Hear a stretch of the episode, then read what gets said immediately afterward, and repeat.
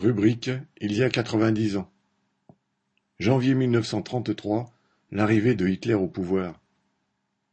Le 30 janvier 1933, Hitler était nommé chancelier par le président de la République allemande, le maréchal Hindenburg.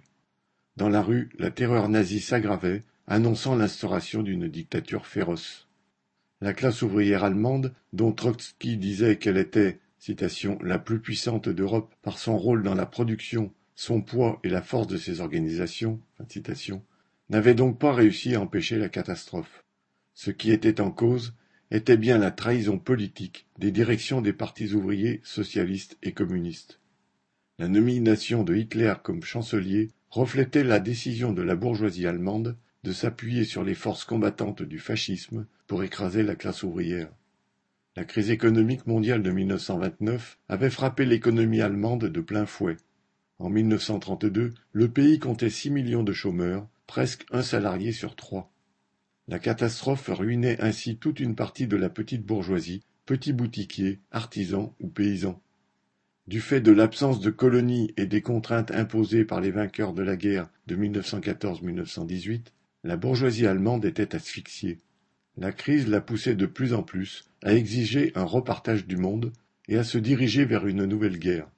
Pour cela, il lui fallait d'abord avoir les mains libres et vaincre toute résistance de la classe ouvrière. Or, celle-ci représentait depuis longtemps une menace. C'est elle qui, en 1918, avait renversé la monarchie. Malgré plusieurs épisodes de répression, les événements révolutionnaires s'étaient succédés jusqu'en 1923 et la classe ouvrière restait organisée massivement au sein de ses syndicats et de ses partis. Dans les années 1920, le Parti social-démocrate comptait un million de membres et dirigeait des syndicats comptant quatre millions et demi de membres. Quant au Parti communiste, il regroupait des dizaines de milliers de militants qui constituaient la fraction la plus combative de la classe ouvrière. La situation devenant de plus en plus explosive, et alors que le parti nazi commençait à montrer son efficacité contre les militants ouvriers, le choix de le financer finit par s'imposer dans les cercles dirigeants du grand patronat allemand, les groupes Thyssen, Siemens ou IG Farben. Trotsky écrivait en 1933 citation, Ce n'est pas d'un cœur léger que la clique dirigeante pactisa avec ces fascistes qui sentent mauvais. Derrière les parvenus déchaînés, il y a beaucoup trop de points. C'est le côté dangereux des chemises brunes, couleur de l'uniforme des milices nazies. Mais c'est aussi leur principal avantage, ou plus exactement leur unique avantage. Fin de citation. Le parti nazi, qui n'était à sa création qu'un parti d'extrême droite parmi tant d'autres, et ne totalisait en 1928 que 2,6% des voix aux élections, avait fini par faire ses preuves aux yeux de la bourgeoisie. Il avait su enrôler dans ses milices des sections d'assaut, SA, des centaines de milliers de petits bourgeois ruinés et enragés par leur déclassement social. Les SA regroupaient 200 000 membres en 1930, 400 000 deux ans plus tard. Léon Trotsky écrivait le 10 juin 1933 dans Qu'est-ce que le nazisme? Le fascisme allemand, comme le fascisme italien, s'est hissé au pouvoir sur le dos de la petite bourgeoisie, dont il s'est servi comme d'un bélier contre la classe ouvrière et les institutions de la démocratie. Mais le fascisme au pouvoir n'est rien moins que le gouvernement de la petite bourgeoisie.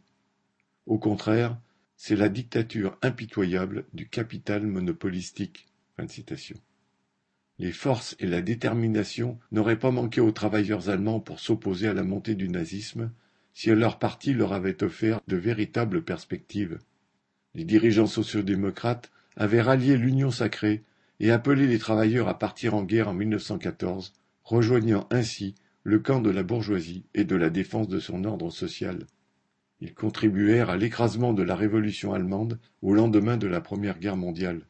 La social-démocratie, qui restait le parti ouvrier influent, mit ensuite tout son poids politique à convaincre la classe ouvrière que, pour se protéger du danger fasciste, il devait s'en remettre aux institutions bourgeoises, voire aux hommes de la bourgeoisie eux-mêmes. Au nom de la politique du moindre mal, début 1932, lors de l'élection pour la présidence du Reich, elle appela à faire barrage à Hitler en votant dès le premier tour pour le maréchal Hindenburg celui-là même qui allait appeler Hitler au pouvoir un an plus tard.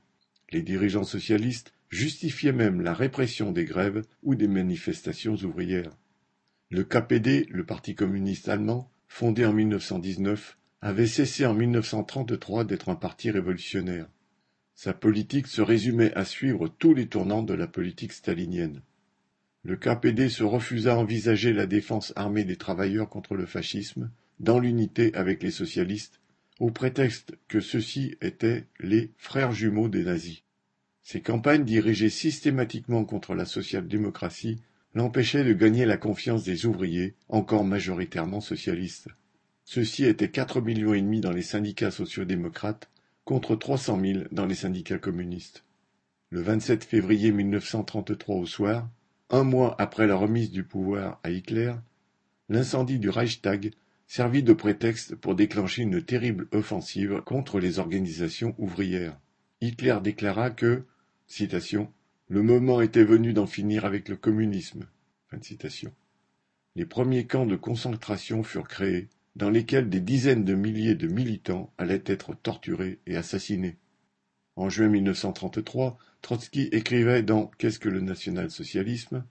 Citation La concentration forcée de toutes les ressources et de tous les moyens du peuple suivant les intérêts de l'impérialisme, mission historique réelle de la dictature fasciste, signifie la préparation de la guerre. Et il ajoutait quelques semaines plus tard citation, le temps nécessaire à l'armement de l'Allemagne détermine le délai qui sépare d'une nouvelle catastrophe européenne. Il ne s'agit pas de mois ni de décennies. Quelques années sont suffisantes pour que l'Europe se retrouve à nouveau plongée dans la guerre si les forces intérieures à l'Allemagne elle-même n'en empêchent pas Hitler à temps. Toute l'histoire de l'Allemagne, de 1918 à 1933, avait été celle des occasions révolutionnaires manquées. Mais l'alternative était bien entre la révolution ou la guerre, le socialisme ou la barbarie. Faute d'une révolution, l'Europe et le monde s'acheminaient désormais vers la barbarie. Aline Rettes